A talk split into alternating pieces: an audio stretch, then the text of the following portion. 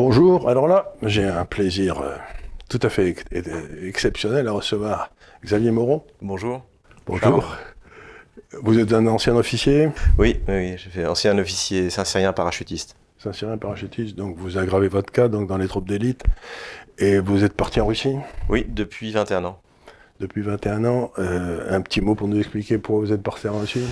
Euh, j'avais, j'ai toujours été euh, fasciné par la Russie, même euh, bien avant d'y être. J'ai au- aucune, euh, aucune racine euh, russe, mais quand j'ai, quand j'ai quitté l'armée, je voulais aller en Russie et il se trouve que j'ai été recruté assez rapidement par une, une- un gros fabricant automobile français. Oui. Et, euh, et donc c'était une mission de trois mois qui finalement a duré plus longtemps. Et puis après j'ai monté un cabinet de conseil d'abord dans la, dans la sûreté des affaires.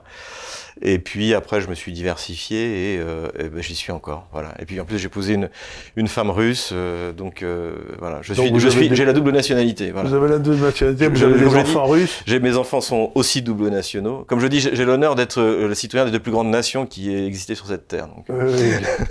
En tout cas, c'est certainement la plus grande nation, parce qu'en tout cas, du point de vue de la taille, je crois qu'il n'y en a pas une qui s'en approche. Quoi. Ça, euh, Alors, donc, on va parler un petit peu euh, de ce qui se passe, bien sûr. euh, la France vue avec un œil de Russie, ce qui est un sujet qui devrait intéresser beaucoup de monde. Mais j'aimerais bien qu'on oriente notre conversation sur quelque chose qui commence à me tracasser beaucoup, c'est les problèmes énergétiques. Parce que vous savez dans ma société sérieuse, qui s'appelle GAFCAL, euh, on essaye de comprendre ce qui se passe dans le monde. On a des équipes à Pékin, à Hong Kong, à New York, partout. Et toutes les informations qui remontent vers moi semblent indiquer que nous rentrons dans une crise énergétique majeure à un horizon assez court. Grosso modo, si je devais résumer, je dirais ceci. Il me semble, mais vous m'arrêtez si je dis des bêtises, parce que c'est un sujet que vous connaissez bien aussi, je crois. On a une pénurie d'énergie qui arrive. Et la solution qu'on a trouvée, alors que 80% de l'énergie est fournie par des matières euh, fossiles, c'est d'arrêter les recherches dans les matières fossiles et de faire des moulins à vent et des miroirs magiques, quoi, qui ne règlent en rien le problème, parce que par exemple, il n'y a pas eu de vent en, Fran- en Europe depuis 4 ou 5 mois. Quoi. Thierry Breton a dit euh, il y a une semaine, il n'y avait pas de vent depuis six semaines en Europe. Voilà, et donc à ce moment-là, ben, qu'est-ce qu'on fait? On, rachète du charbon, l'énergie du- la plus polluante. l'énergie la plus polluante. Donc, si ça se passe, si on a une crise énergétique majeure devant nous, comme l'économie, ça n'est jamais que de l'énergie transformée, une crise énergétique majeure, c'est une hausse du prix de l'énergie, ce qui veut dire en termes clairs une baisse profonde du niveau de vie. Beaucoup de gens. Et en particulier des, des plus modestes. Donc je voudrais que vous m'expliquiez euh, en quoi j'ai peut-être tort, euh, comment la Russie peut aider, quelles sont les quelle, quelle est l'analyse que font les Russes Est-ce que les analyses les faites par les Russes euh, confirment cette inquiétude que nous avons à Gafcal ou Alors, je peux dire que oui. euh, en fait, notamment depuis euh, l'an- l'année dernière, en fait, l'hiver a été euh, froid, notamment pour les pays du nord de l'Europe Mhm. et pour la Russie. Donc, les réserves de gaz euh, euh, en Europe, puisque la, la Russie possède des réserves de gaz en Europe, ont été, euh, ont été euh, largement euh, vidées, on va dire. Et aujourd'hui, elles sont, si je me souviens bien, 20% de moins remplies qu'elles l'étaient il y a un an. Donc, tout le monde est inquiet. et si, si on a un hiver froid, ça va Si on a un hiver froid, les prix, euh, si vous voulez, là, en fait, il y, y a deux choses. En fait, on va commencer par parler du gaz. Il y a deux choses. Le, la Russie livre du gaz, en principe, sur des contrats à long terme. Mais certaines personnes, notamment dans l'Union européenne, ont dit oui, mais euh, on va mettre en place un, un marché du gaz, et donc comme ça, ça va faire baisser les prix, puisqu'il va y avoir de la concurrence. Le problème, c'est que euh, la géologie dit autre chose. La géologie, qu'est-ce qu'elle dit aujourd'hui? C'est que la Russie est le seul pays qui peut encore augmenter sa production de gaz et qui a encore des réserves. La Norvège a atteint son pic gazier en 2012. La production décroît doucement, mais elle décroît. Euh, L'année dernière a été une très mauvaise production, sans doute liée au Covid. C'est pareil pour l'Algérie, qui fournit notamment la France. Le Danemark va cesser sa production de gaz en 2022.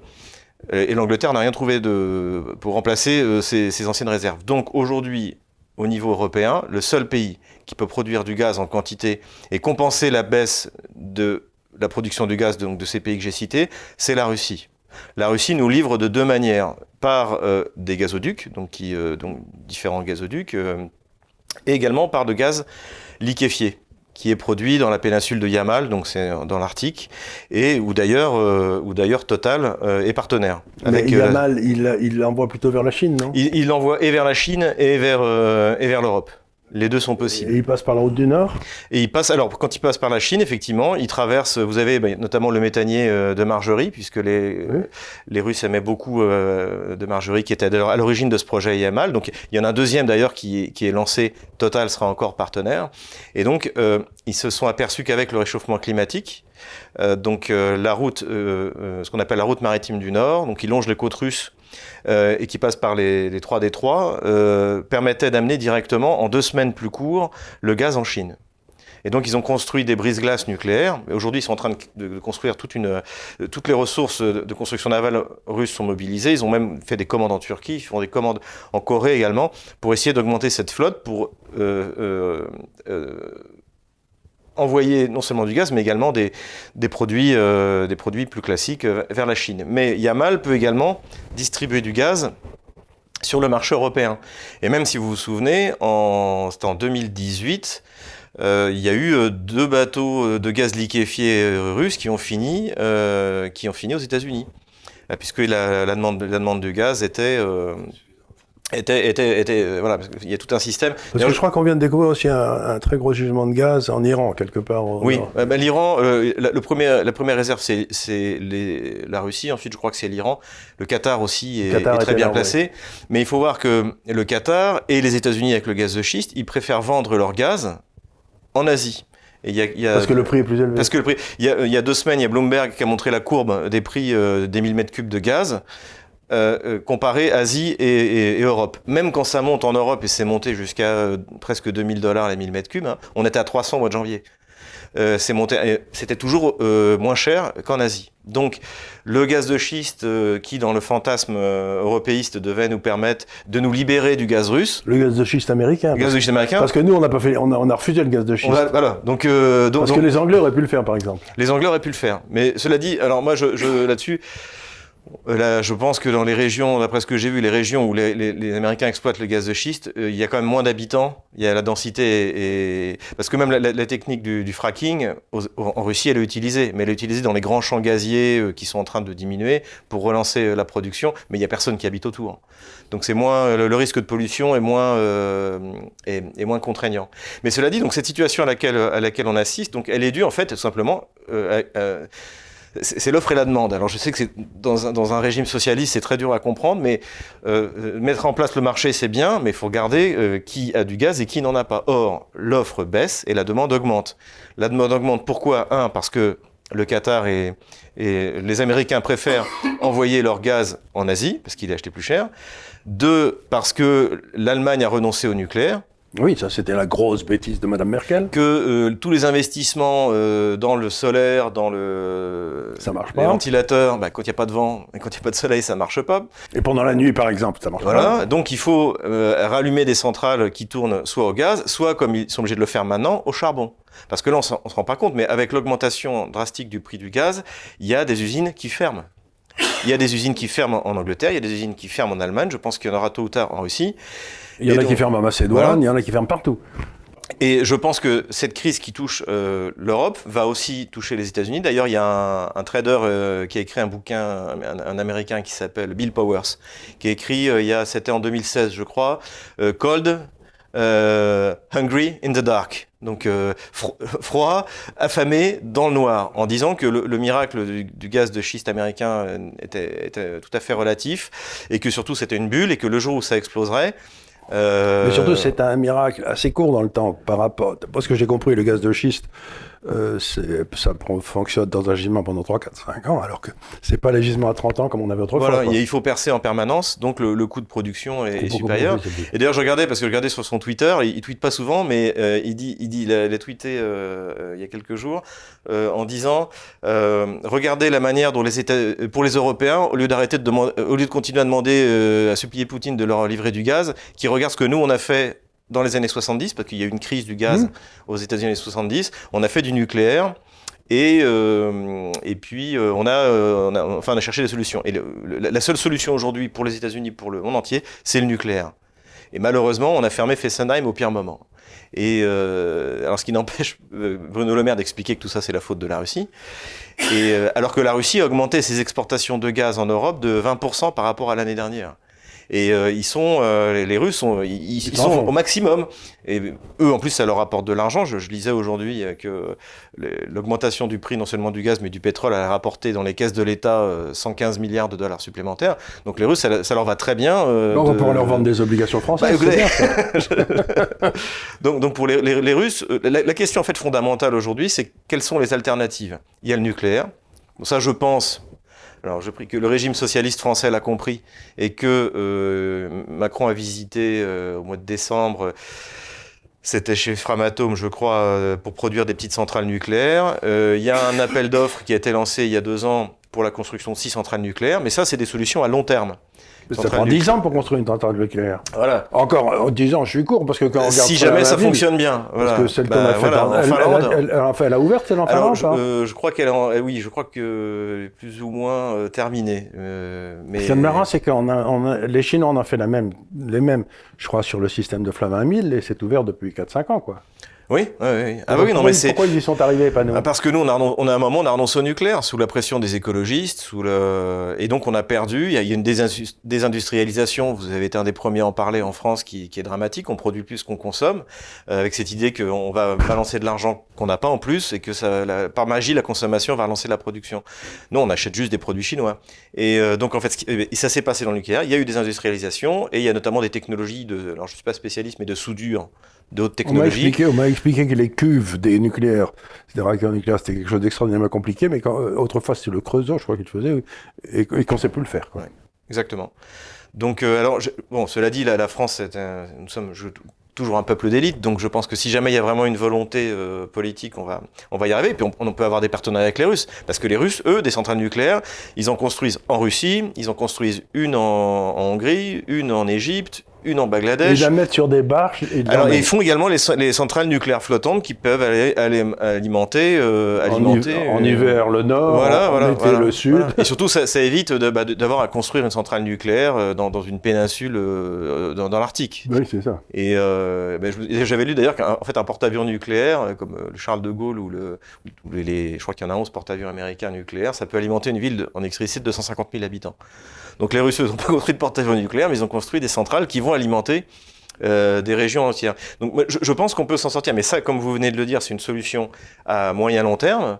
Dans l'immédiat, la chose à faire, c'est euh, d'aller, de faire ce que- fait Total. Il faut aller avec les Russes exploiter les poches de gaz qui sont pas encore euh, exploitées. Il y a notamment une énorme poche, alors compliquée du point de vue technologique, mais de, de Stockman.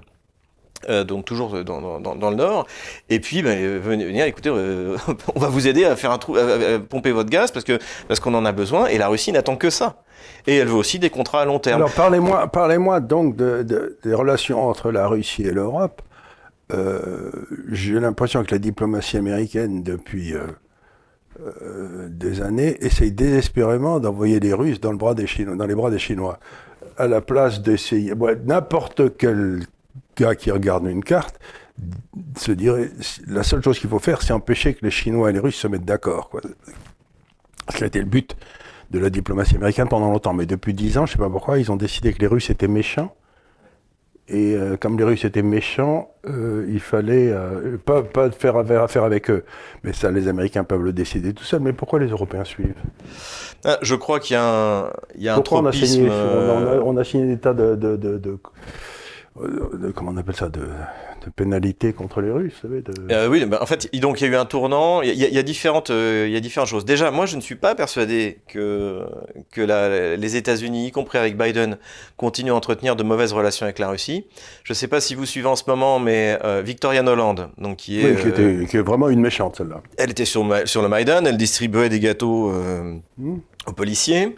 Euh, elle était sous sanctions russes, puisque les Russes, en petite fortate, ont, ont mis des sanctions au, au personnel américain, puisqu'on leur avait mis à eux.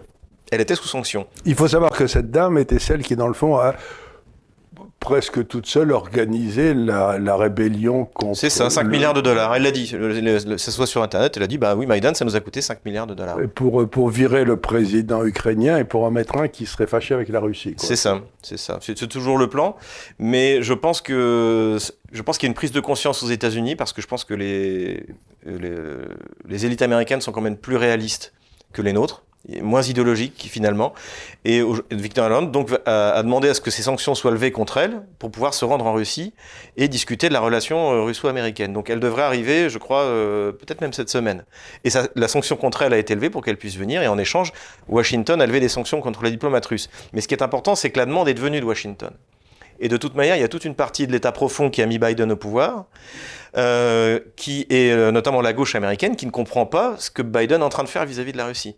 Tout le monde s'attendait euh, à ce que Nord Stream 2 soit bloqué, à, ce que la relation avec, avec Poutine soit exécrable. En fait, on l'a vu à Genève, ça se passe très bien. Parce que je pense qu'il y a justement une, prise de conscience que, bah, en fait, c'est exactement ce que vous venez de dire, c'est-à-dire qu'en fait, on a jeté la Russie dans les bras de la Chine. Mais est-ce que la Russie va vouloir euh, faire son revirement euh, vis-à-vis de la Chine? J'en suis pas persuadé. Il faut, comprendre une chose, c'est que notamment les, les élites occidentales euh, ont cru qu'il y avait un une, euh, une querelle profonde entre la Russie et la Chine. Pourquoi? Parce que pendant la guerre froide, à partir de 1860, 1960, les relations entre l'Union soviétique et la Chine se sont abominable. voilà, abominables.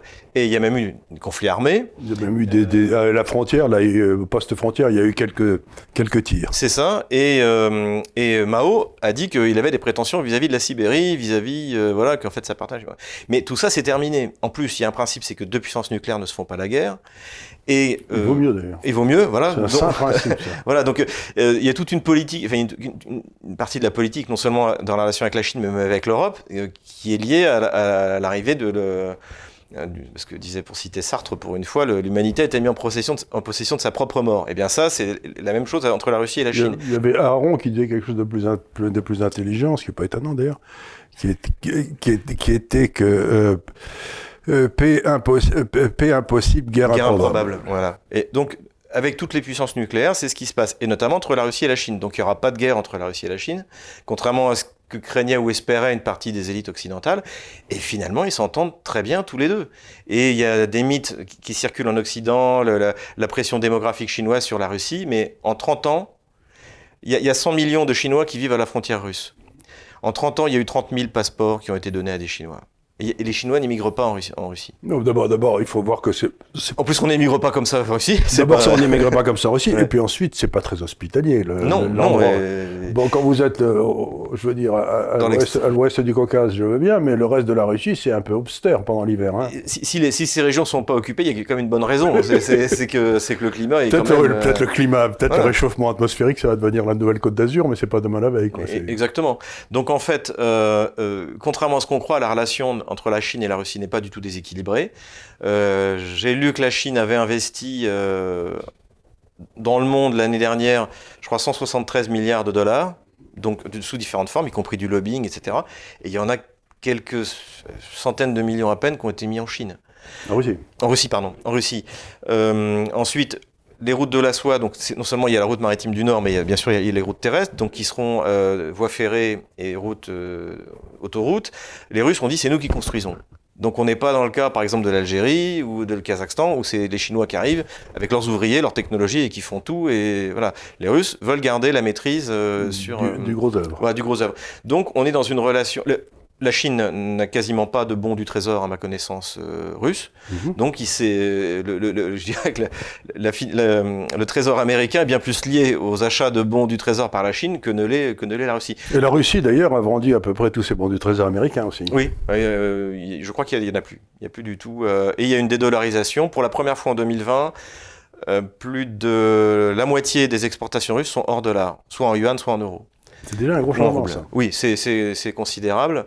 Euh, la Russie a son propre système de paiement. Le SPFS, donc qui, euh, qui marche, qui, qui, marche, qui a déjà plusieurs banques. Qui... Alors c'est pas les 70 000 institutions bancaires de, du, du monde, du, euh, comme le, le, SWIFT, mais euh, il y a, y a parce que la Chine essaye d'en développer. La, la, la, Chine a le S, CSI. Et, et ils se parlent les deux ou ils, ils se... se parlent les deux.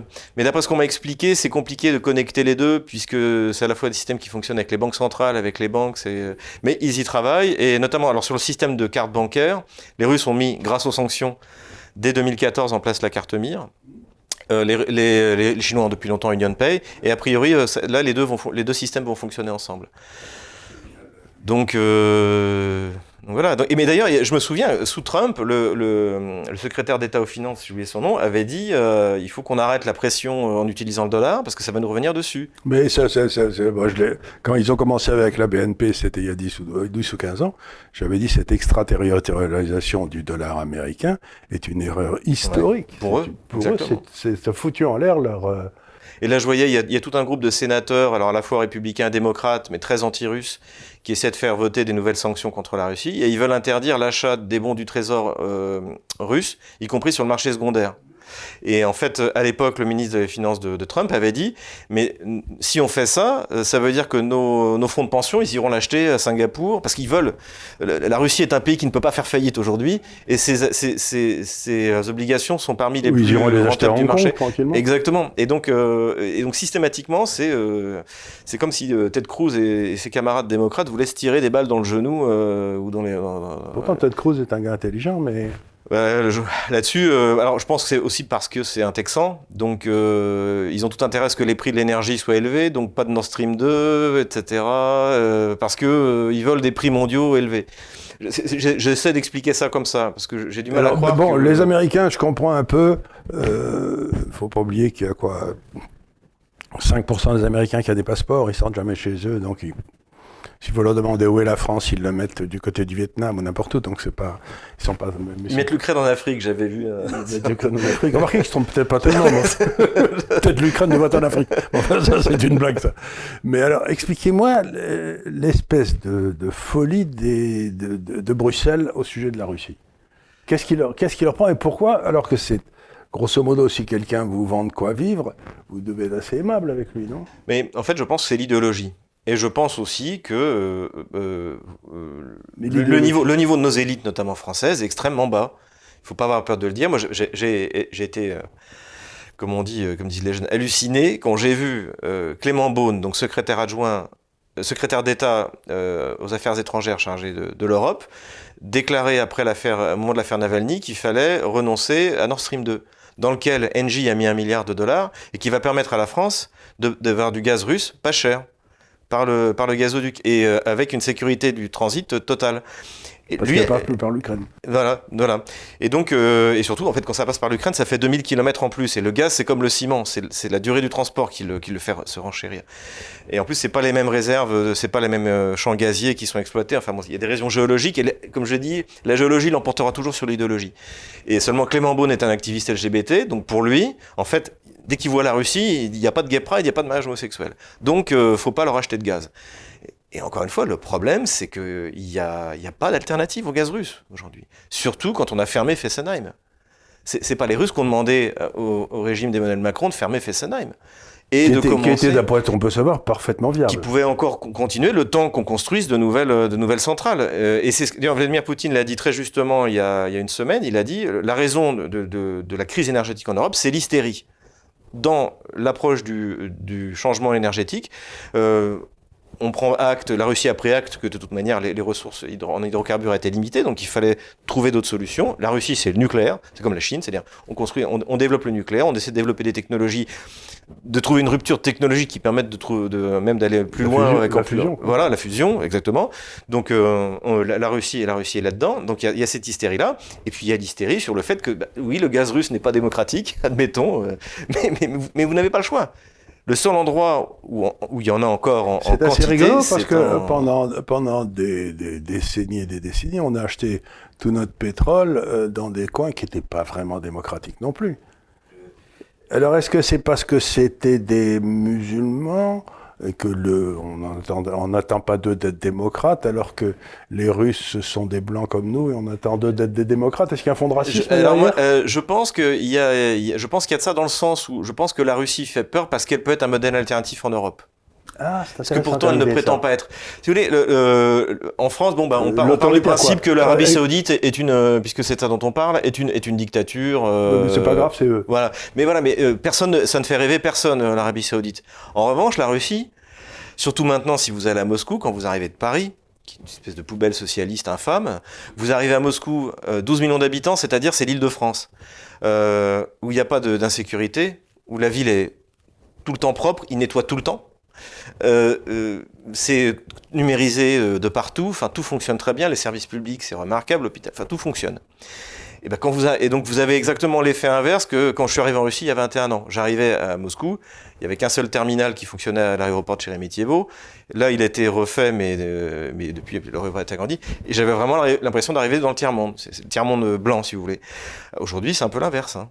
Et quand, ah bah à Paris, quand vous arrivez à Paris, maintenant vous avez des, des Et donc, pour revenir à ce que vous disiez, moi je pense qu'il y a effectivement, euh, la Chine fait euh, moins peur que la Russie parce que les Chinois font pas rêver les Français. La Russie, c'est des blancs comme nous, si vous voulez, c'est des Européens. Euh, donc on a l'impression. C'est donc le même phénomène qu'avec Orban, quoi. C'est ça. Orban est un, est un contre-modèle, euh, même si d'ailleurs, à mon avis, Orban ne prétend pas exporter. La Russie ne prétend pas exporter son modèle, ils, ils, ils, sont, sont contre-fiches. D'ailleurs, Poutine a dit, avait dit, euh, j'ai dit, j'espère que, je, on le demandait sur l'héritage soviétique, etc., le communisme. Il a dit, j'espère que plus jamais ni notre peuple ni nos élites n'auront d'envie messianique.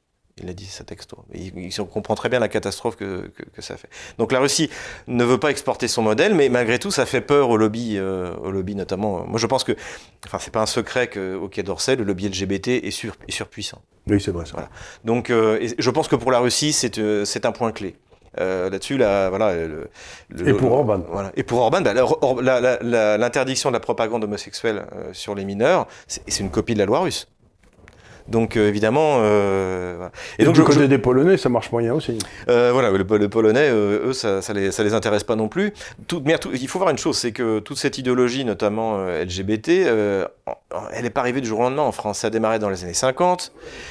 Et, et en fait, on, ça a été petit à petit au compte-goutte. Et tout d'un coup, avec la chute du, du monde communiste, euh, ils ont voulu imposer en, en quelques années ce qu'ils avaient mis euh, 40 ans à imposer aux, aux démocraties de l'Ouest de, de, de, de l'Europe. Et ça marche pas, ça marchera pas dans les pays de l'Est.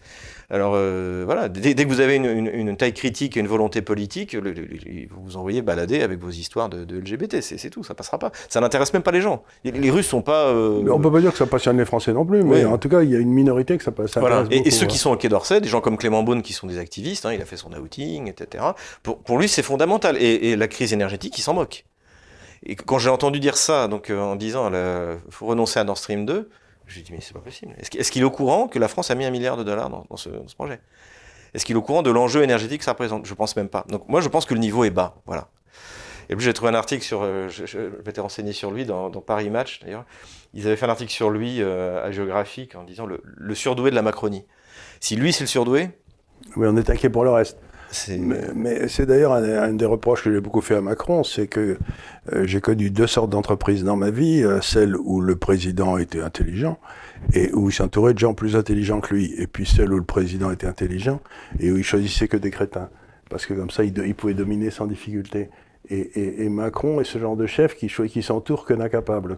C'est l'URSS des années 80. C'est l'URSS des années 80. Mais toute l'Europe, c'est ça, parce que quand on voit ce qui est à Bruxelles, le personnel politique à Bruxelles, quand je pense que Barnier était un phare, vous vous dites... Euh, Borrell, Borrell le, le, ministre des Affaires étrangères européen. Alors lui, il vient de déclarer en revanche, oui, on, on va peut-être acheter plus de gaz aux Russes. Ah bon, donc en fait, c'est du gaz démocratique, donc finalement. Oui. Donc, mais avant qu'ils comprennent, c'est pas mal au bout de. La, la crise gazière, encore une fois, euh, il y a un an que les Russes en parlent, suite à, à l'hiver froid qu'il y a eu, qui a vidé les cuves en Europe. Et je, je, je, je crois que ça fait 15 jours qu'on en parle en France. Ben, moi, j'ai vu que les prix étaient. Euh, on a un certain nombre de nos clients qui sont des, des firmes très importantes qui font dans le commerce des, des matières premières, vous savez. Ben, eux, on en parle avec eux depuis des mois et des mois et des mois. Et donc, et donc là, on a à avoir un. Alors, qu'est-ce qui se passe si pendant l'hiver, d'après ce que je peux voir, on a un hiver froid en France. On ne sait pas si on va l'avoir parce que personne n'y comprend rien sur la météo, mais si on a un hiver très froid, à ce moment-là, on va certainement avoir des coupures d'électricité. Il y a des risques. Alors, la comme, bonne... comme, au Texas quand ils ont eu leur tempête de neige. La bonne nouvelle, c'est ce qu'on pouvait lire dans la presse spécialisée russe, c'est que là, en ce moment, la, la, Russie est sous tension parce qu'elle aussi, elle doit préparer sa saison de chauffage. Bien et sûr. Aussi, il fait froid. En revanche, à partir de novembre, normalement, il y aura des capacités supplémentaires. Parce qu'ils auront fait, ils auront rempli leur cube. Voilà. Donc en gros, ils, ont, ils auront sécurisé leur, leur propre approvisionnement et ils pourront. Euh, et aussi, ce qu'il faut faire d'urgence, c'est signer euh, des contrats de long terme avec la Russie plus volumineux, parce que la. Mais un prix plus élevé. Euh, bah, non, la, Russie est prête à faire un, un effort. Un, effort. Par exemple, la Biélorussie, je crois. Euh, donc là aujourd'hui, je crois qu'on doit être autour de, on a plus de 1000 dollars les 1000 mètres cubes. Je crois que la Bulgarie vient de leur signer un contrat pas cher. De 15 ans. Euh, la Hongrie, elle vient de signer sur 15 ans, donc ils, ont le, ils auront le gaz à 300 dollars. La Serbie va en faire autant. La Bulgarie, ils annonçaient ça, ils vont en faire autant. Euh, la Biélorussie, j'ai déjà dit, il, est à 250 dollars les, les 1000 mètres cubes. je pense que la France aussi a un, un contrat sur le long terme, mais il faut l'augmenter il faut arrêter de rêver. Il euh, n'y a pas d'alternative. les Algériens, euh, eux aussi, aimeraient bien augmenter la, production de gaz. Ils en il n'y en a pas. Ils ont, ça fait euh, plusieurs années qu'ils cherchent. Il n'y a plus de, de réserves. C'est aussi le jour où il n'y aura plus de, revenus par les hydrocarbures en Algérie. la France ah ben, va le sentir passer. Ah ben, imaginez-vous, j'ai de la famille algérienne assez proches, et ils me disent que l'Algérie, ça va très très très très mal. Hein. Ah ben très très très mal. Et, je crois qu'il y a, attendez, ils sont 42 millions, il doit y en avoir une dizaine de millions qui ont des passeports français. Et donc euh, le jour où ça arrivera, il ah, je, pense que cette, euh, cette fin d'une partie des réserves euh, des, énergies carbonées, comme ils disent, va, avoir des conséquences qui, seront graves. Et, les, les, encore une fois, c'est pareil, les Norvégiens, les Norvégiens ont retrouvé du pétrole, mais pas du gaz. Et là, ce qu'il faut faire à court terme, c'est s'entendre le plus rapidement avec la Russie. La Russie n'a pas non plus intérêt à, à, à, ce que l'économie euh, européenne soit détruite. Ils ont besoin euh, qu'elle soit reste compétitive. Le prix de l'énergie dans la production est quelque chose d'essentiel. De, et, et, Poutine ne dit que ça, mais signer des contrats de long terme avec nous qui, qui nous permettent de planifier, d'explorer, d'explorer, de forer et de produire. Et moi j'ajouterais, mais il faut que, faut que ordre soit donné à Engie et, Total de non seulement de continuer, mais d'amplifier la coopération avec Gazprom, avec Novatec, euh, avec Rosneft qui fait du gaz euh, maintenant, et puis qu'on arrête ces règles stupides comme à l'Union européenne euh, pour limiter l'utilisation des gazoducs. voilà, aujourd'hui, on n'a pas le choix. Et le problème, c'est qu'il y a et donc une première idéologie, donc qui est l'idéologie en fait, on voit la Russie comme une puissance conservatrice. Et ça, ça ne plaît pas dans des pays euh, socialistes comme la France. Et il y a une deuxième euh, idéologie, c'est ça, c'est le, on va dire, c'est les Baltes et la Pologne qui gardent un mauvais souvenir euh, de, la période communiste et on, les comprend, et, mais qui donc qui entretiennent artificiellement une hostilité vis-à-vis de la Russie, y compris au sein des institutions européennes, puisque les Polonais ont été très habiles et occupent des postes clés.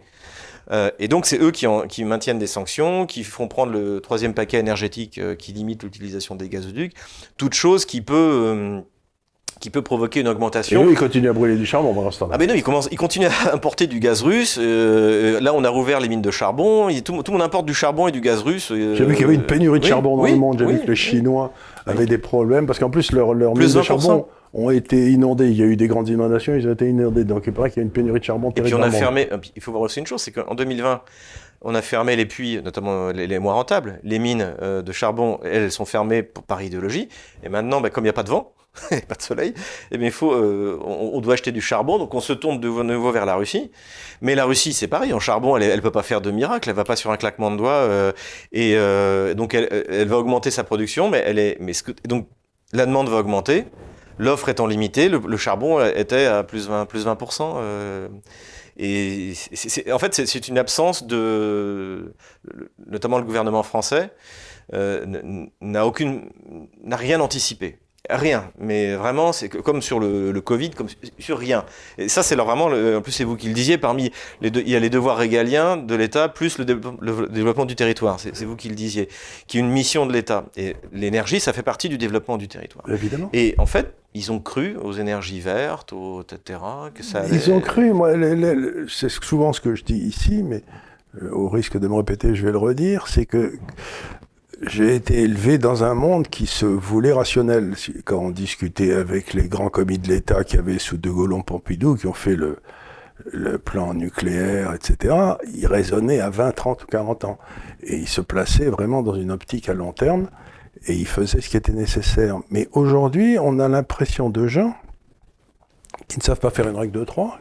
Les autres, c'était des, des des corps des mines. Ceux-là, à mon avis, seraient des inspecteurs des finances qui sont au pouvoir maintenant.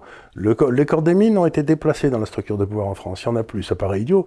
C'est pas que je sois pour, mais je dis quand même, toutes les équipes autour de De Gaulle, c'était des corps des mines, des ingénieurs, des types qui réfléchissent à long terme. Et puis maintenant, on se retrouve avec des gars qui ont fait Sciences Po. Bon, c'est bien, mais ça résonne pas 40 ans, ces gens-là. Ça résonne jusqu'aux élections cantonales de la semaine prochaine. C'est à peu près tout. Et, et, donc, on a, on a, on est passé d'une société scientifique à une société magique. J'ai l'impression qu'aujourd'hui, on est dans une société magique.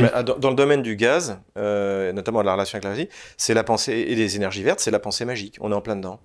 on a la pensée magique, on dit, euh, on ne raisonne plus en ça marche, ça marche pas, on raisonne en c'est bien, c'est mal. Et si c'est mal, on le fait pas. Oui, mais attendez une seconde, nous, on va crever de froid pendant l'hiver.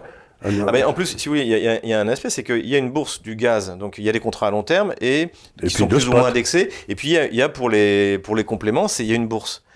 Et euh, je crois qu'il y a à Rotterdam. Et le problème, c'est qu'aujourd'hui, il y a une, une, volatilité. Ça a bougé sur. Euh, on est monté à un moment la semaine dernière à 1000, 1950 dollars les 1000 mètres cubes.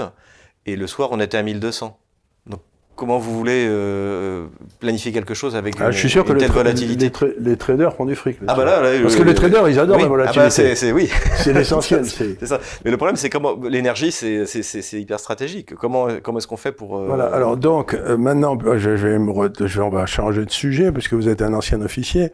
On a parlé de mission à long terme et il me semble que le coup des sous-marins euh, australiens a fait comprendre, j'espère à tout le monde, que l'OTAN, n'existait plus. C'était euh, que les, Américains se retournaient vers leurs alliances euh, australiennes, anglaises, et puis l'OTAN, bah, c'est devenu un.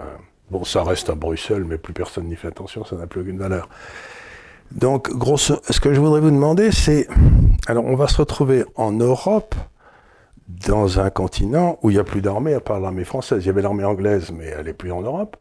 Alors, parlez-moi un petit peu aussi, si vous en avez, si vous avez cinq minutes, de votre vue d'ancien officier sur ce qui se passe dans votre ancienne maison, dans votre ancienne, parce que là aussi, euh, j'ai beaucoup d'amis officiers, ils, font ce qu'ils peuvent, mais vraiment avec des, des, des, bouts de ficelle. Hein.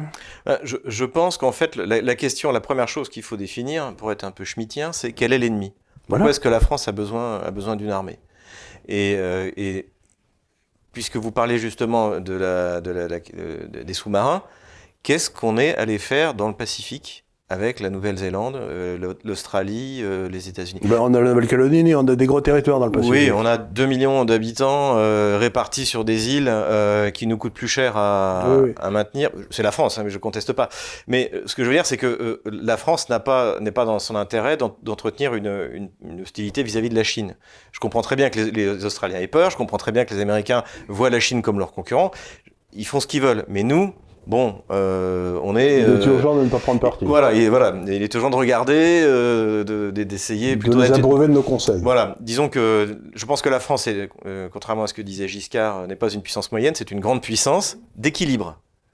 Et pour que ça fonctionne, il faut être une puissance d'équilibre, c'est-à-dire euh, peser au bon moment. Peser au bon moment, sortir de l'OTAN, ça je pense que c'était quelque chose à faire, parce que de toute manière cette alliance, euh, elle cette alliance euh, dans le Pacifique, elle existait déjà pendant la guerre froide, ça s'appelle les Five Eyes. Mmh. Vous savez, c'était la coopération des services de renseignement de ces cinq pays-là, et euh, il y a une naïveté aussi des élites françaises de croire qu'on va nous laisser rentrer.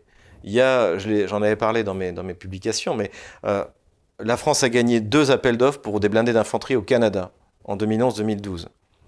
Washington a fait annuler l'appel d'offres. Ils ne pouvaient pas forcer le Canada à prendre leur véhicule, mais ils ne voulaient pas que la France vende le leur. Donc tant pis. Et donc aujourd'hui, le, Canada n'a pas, pas, de blindé d'infanterie euh, moderne. Euh, on, a, on a Airbus est allé euh, pour les ravitailleurs américains. C'était à peu près en 2013. On avait un partenaire américain comme, comme cette fois-là, Lockheed Martin en l'occurrence. Euh, et on avait gagné l'appel d'offres. Boeing s'est apporté plainte, etc. éjectés. Et là, j'ai lu qu'on allait essayer de y retourner. Mais à chaque fois, c'est des millions et des millions de dollars de, de, pour, pour y aller. Pour... Et donc, je sais que Nexter, donc, qui était sur l'affaire, avait porté plainte contre le Canada. Je n'ai vu aucune nouvelle. À mon avis, ça a été liquidé. Je suis sûr qu'on n'a pas été dédommagé du tout de l'appel d'offres euh, euh, dont on s'est fait virer. Et là, en fait, pour moi, je vais vous dire honnêtement ce que je pense. Cette histoire d'Aokus, etc., qui existait déjà depuis longtemps. C'est juste le prétexte pour virer la France. Et je pense d'ailleurs, j'ai regardé, parce que j'ai regardé en fait le, projet industriel sous-marin nucléaire. En fait, pour l'instant, il n'y a rien.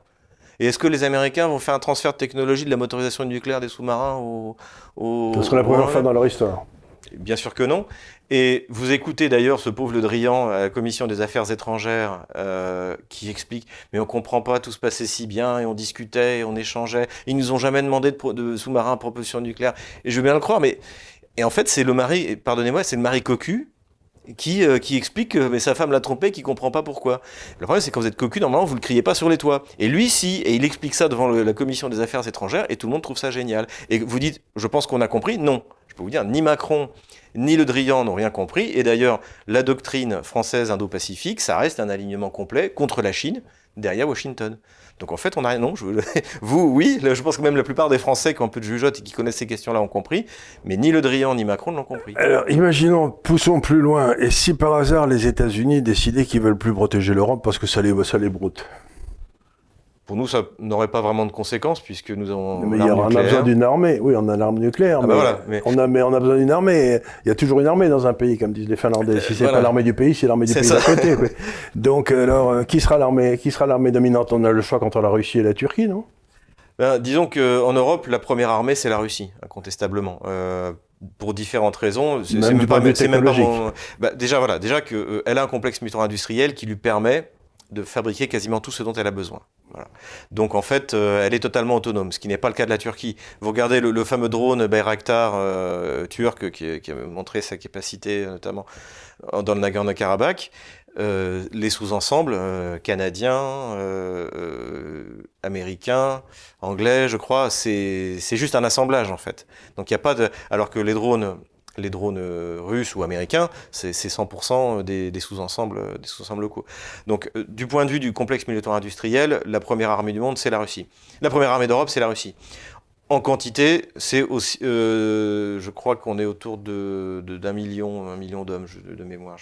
D'un coup, j'ai un doute, un million, un million et demi. Mais avec, bon, c'est une armée de conscription, donc il y a des, il y a des et ça va le rester, je pense, même s'il y a une partie professionnelle pour être, qui peut être déployée rapidement. Euh, c'est euh, la première armée en, matière de quantité de blindés, c'est la première armée en matière de quantité euh, d'artillerie, y compris devant les États-Unis. Donc c'est vraiment une armée extrêmement puissante. C'est la seule armée qui, qui, fait des grandes manœuvres, qui réunit plus de 100 000 soldats une ou deux fois par an. Pour vous donner un ordre d'idée, nous, on fait plus ça depuis 1986 c'est la dernière fois qu'il y avait à l'époque, c'était l'opération, les manœuvres Moino-Hardy, Keckerspatz en allemand. Et euh, c'était des manœuvres Moino-Hardy. Moino-Hardy. Ça, fait pas peur. Hein. Ça fait pas. et en fait, on faisait ça en 86, la dernière c'était en 86, et c'était entre l'armée allemande et l'armée, l'armée française, mais c'était 60 000 hommes. C'était déjà pas rien. Mais imaginez que les Russes, quand ils font des manœuvres, c'est 100 000, même jusqu'à 300 000 hommes. De eux contre eux. Euh, donc euh, voilà, eux, contre eux, avec un ennemi. Euh, et, généralement, ils invitent les alliés de l'Organisation de sécurité collective, hein, qui regroupe la Biélorussie. Ils, invitent également les Chinois. Ils ont participé à des manœuvres militaires en Chine. Donc, donc la, meilleure armée la plus entraînée, c'est incontestablement la Russie. Les Turcs sont les Turcs sont, sont pas mauvais non plus. en plus, ils font la guerre. Ils sont quasiment en guerre permanente contre les les Kurdes, donc ils ont, ils ont une expérience militaire. Euh, Et puis ils aident un petit peu les guerres euh, contre les Arméniens là. Bah, voilà, voilà, ils sont, euh, ils ont, voilà, d'ailleurs, enfin, il y avait, on peut dire que le, Nagorno-Karabakh, c'est une, il y avait une coalition turco, turco azéri, hein, azerbaïdjanaise, incontestablement. c'est les, les Turcs contre les Arméniens, c'est vieux comme là. Oui, oui, oui, non, non, mais d'ailleurs, c'était, c'était, c'est musulman chrétien. enfin, il y a eu, il y a eu des, des, des pas mal d'informations qui ont circulé, notamment que le toutes les opérations dirigées par les officiers turcs au niveau de l'état-major. Donc, euh, voilà. Euh, mais au soleil, l'Arménie a aussi sa responsabilité, c'est qu'elle n'a jamais reconnu le Nagorno-Karabakh. La seule entité qui a reconnu le Nagorno-Karabakh, c'est euh, le Sénat français. Et Poutine l'avait dit aux Arméniens, vous voulez faire quoi? Vous voulez faire quoi avec le Nagorno-Karabakh? Mais les Arméniens, pour faire plaisir aux Occidentaux, n'ont pas reconnu le Nagorno-Karabakh. Et officiellement, du point de vue du droit international, c'est le territoire c'est le territoire azéri. Du point de vue international, sur cette opération, les Azéris étaient parfaitement euh, légitimes. pas forcément légitimes, en tout cas, la, légalité était, était, de leur côté. Donc, on, va, on a. Donc, pour, donc la question c'est ah, pourquoi est-ce que notre armée doit se projeter comme ça aussi loin? C'est ça aussi qui coûte cher. Pourquoi est-ce qu'on doit partir faire la guerre en Afghanistan, même au Mali? La seule raison que je vois, c'est que bon, euh, si jamais il y a une déstabilisation dans le Mali, notamment avec des, bandes, des bandes armées, des bandes islamistes, etc., ça peut provoquer des vagues de migrants. Mais pour l'instant, les vagues de migrants en France, c'est nous qui les avons provoquées en détruisant la Libye, en détruisant la Syrie, en, heureusement, en attaquant la Syrie. On, a, raté le coin Syrie. C'est ça, voilà. Et euh, donc, euh, et est-ce que finalement la meilleure manière de, d'éviter l'immigration, les vagues de migrants, c'est pas de déployer notre armée aux frontières? Si la menace, aujourd'hui, réellement, la, menace en France, c'est les vagues de migrants. C'est la migration massive. Moi, je suis contre d'avoir des soldats qui patrouillent dans les rues. Je trouve ça euh, scandaleux. Scandaleux. moi, j'étais à Troyes. Euh, c'est une ville de, c'est la ville où j'ai grandi.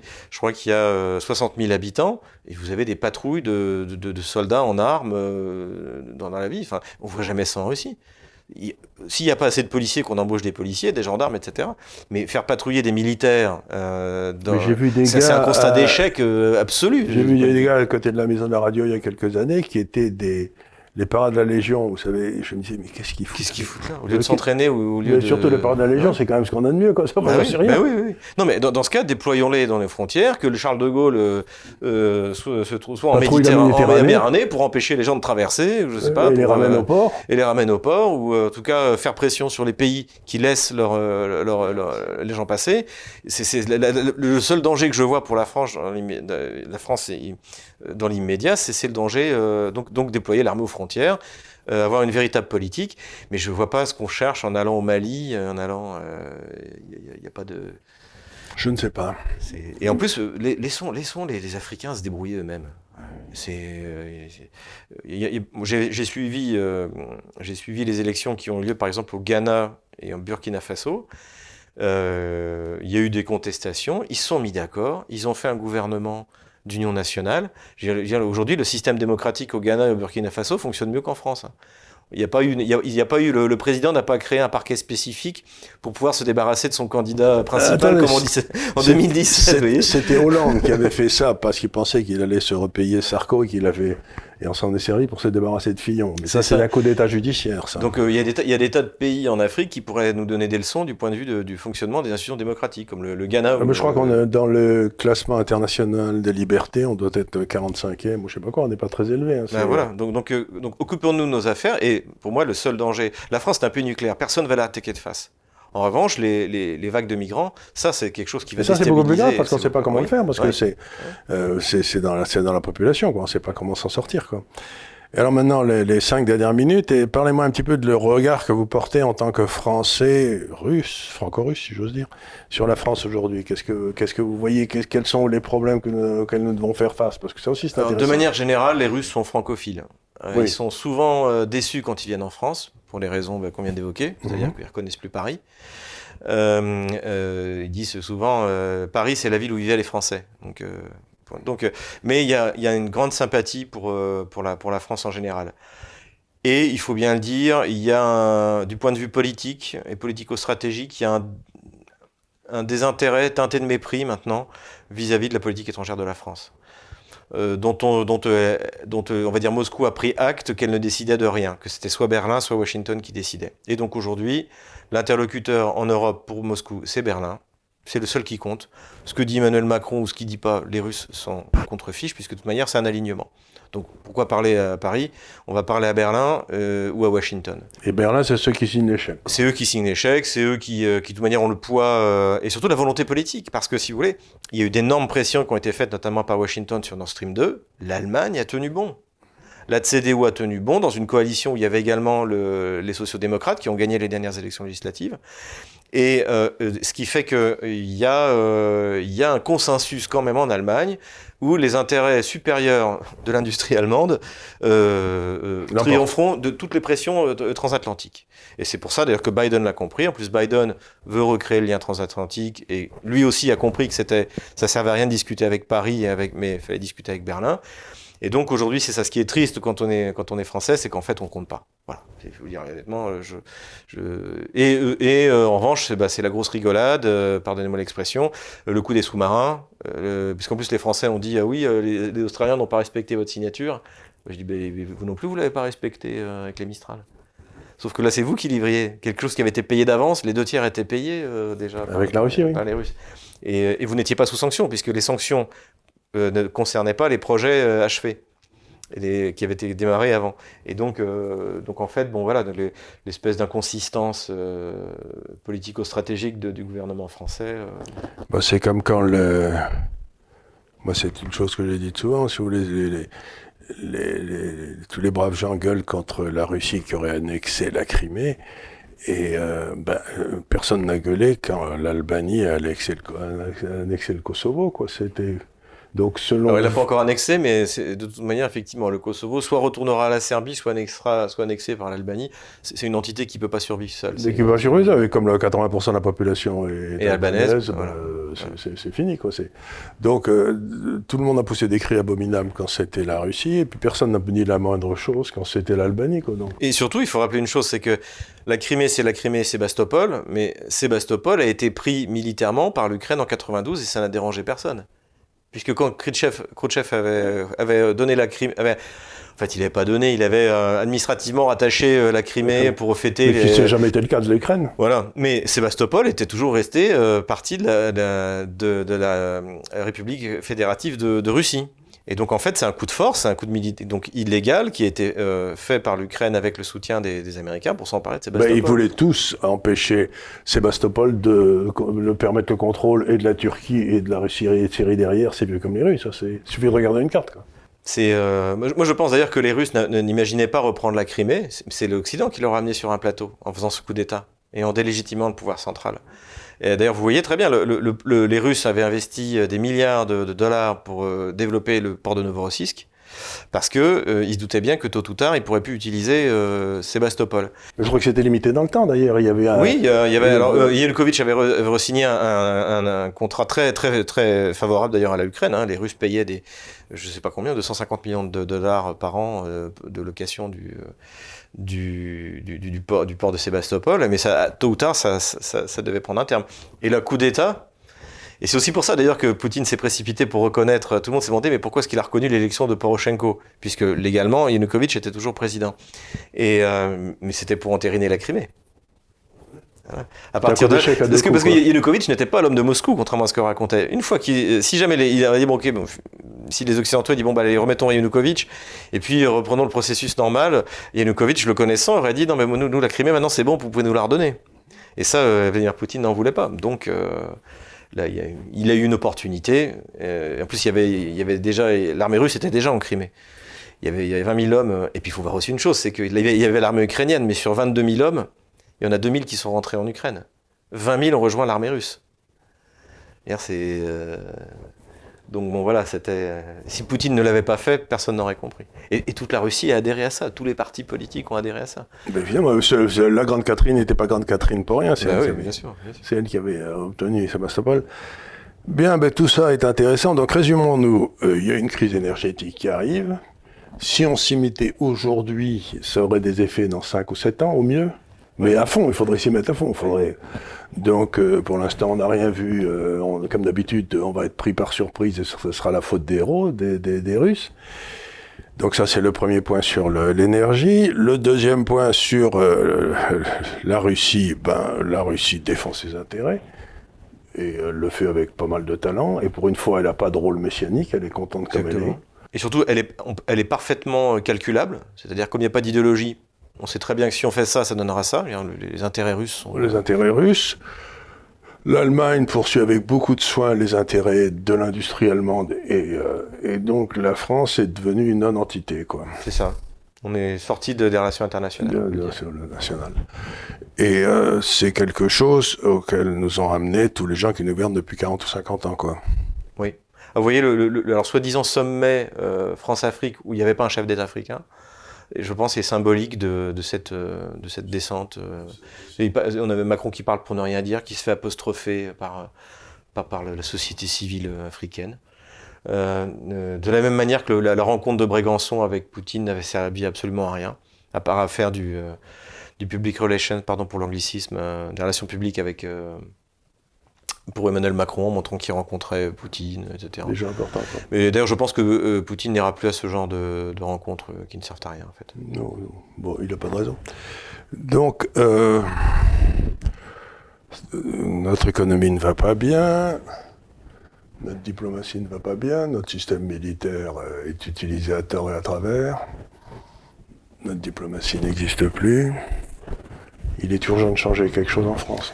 oui, ça c'est. Euh, alors moi, je, considère qu'on est toujours un peuple d'élite, donc euh, il suffirait qu'une volonté politique, et eh bien. Mais moi, j'ai toujours pensé, si vous voulez, j'ai vécu 25 ans en Angleterre. Je vais dire un truc qui est pas convenable, mais ça m'est égal. Ça fait longtemps que je le fais. J'ai toujours pensé, si vous voulez, que les Anglais avaient une élite passionnante et que le peuple anglais n'était pas bien intéressant. Il s'intéresse au foot, mais enfin, faut pas venir le chercher parce qu'à ce moment on en prend des coups. Mais euh, c'est pas. Alors que la France avait un peuple extraordinairement intéressant, une élite complètement nulle. Et c'est pas nouveau que ça, fait, c'est pas nouveau parce que ça remonte à très très longtemps. Donc, euh, je n'ai aucune confiance dans les élites. Il une espèce de truc qui est de la nature de la foi et pas de la raison. J'ai confiance dans le peuple. Et je me dis qu'un de ces quatre, il va se réveiller. Mais voilà, c'est tout ce que j'espère. Moi, je pense aussi. Je pense aussi. Je suis confiant. J'ai la foi de toute manière. Moi aussi. Voilà. Je suis confiant. je suis confiant parce que je me dis, le peuple, à un moment ou à un autre, il saura se, il saura se, se relever et dire, ben non, c'est pas cela qui nous représente. Mais voilà. Mais donc, c'est ce qu'on peut souhaiter de mieux pour la France. Mais en tout cas, merci de ce petit tour d'horizon, vu d'un angle inhabituel. Mais merci beaucoup en tout cas. Je suis content de vous avoir vu. À bientôt.